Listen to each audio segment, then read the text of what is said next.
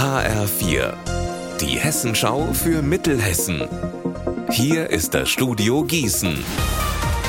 Ich bin Anne-Kathrin Hochstrat. Hallo. Die CDU in Marburg hat gestern Abend einen öffentlichen Sonderparteitag abgehalten. Es ging um das neue Mobilitäts- und Verkehrskonzept MOVE 35. Das sieht drastische Änderungen im Verkehr in Marburg vor. Es soll weniger Autos geben, dafür sollen Radwege und ÖPNV ausgebaut werden. Die Bürgerinnen und Bürger konnten sich gestern über das Konzept informieren und ihre Bedenken und Fragen äußern. HRF-Reporterin Anna Spieß war mit dabei. Was haben die Menschen denn gefragt? Also ehrlich gesagt, bei den meisten ging es weniger um inhaltliche Fragen, sondern viele haben einfach ihre Bedenken geäußert. Eine Frau zum Beispiel wohnt in der Biegenstraße, die ist jetzt schon umgestaltet worden und da sind viele Anwohnerparkplätze für Autos weggefallen. Und sie wollte einfach wissen, hat das jetzt schon mit dem neuen Verkehrskonzept zu tun oder, Zitat, hat die CDU das damals mit verbockt?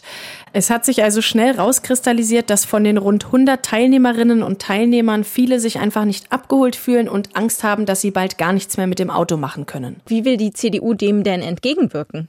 Das Ziel der CDU ist es, ein Bürgerbegehren durchzusetzen. Das heißt, sobald MU 35 Ende Juli in der Stadtverordnetenversammlung beschlossen wird, will die Partei Unterschriften sammeln, damit die Bürgerinnen und Bürger noch mal mehr beteiligt werden. Der Magistrat will den Sorgen der Menschen und der Kritik natürlich entgegenwirken. Ab Montag gibt es deshalb Infoveranstaltungen, in denen MU 35 noch mal erklärt wird.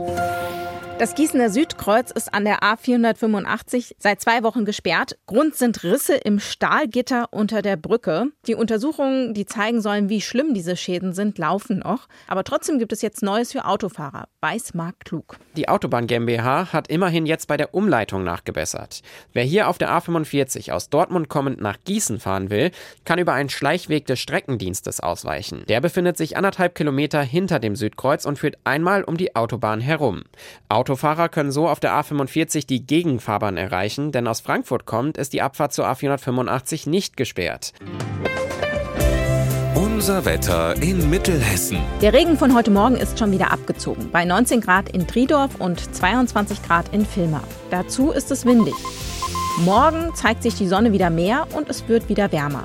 Ihr Wetter und alles, was bei Ihnen passiert, zuverlässig in der Hessenschau für Ihre Region und auf hessenschau.de.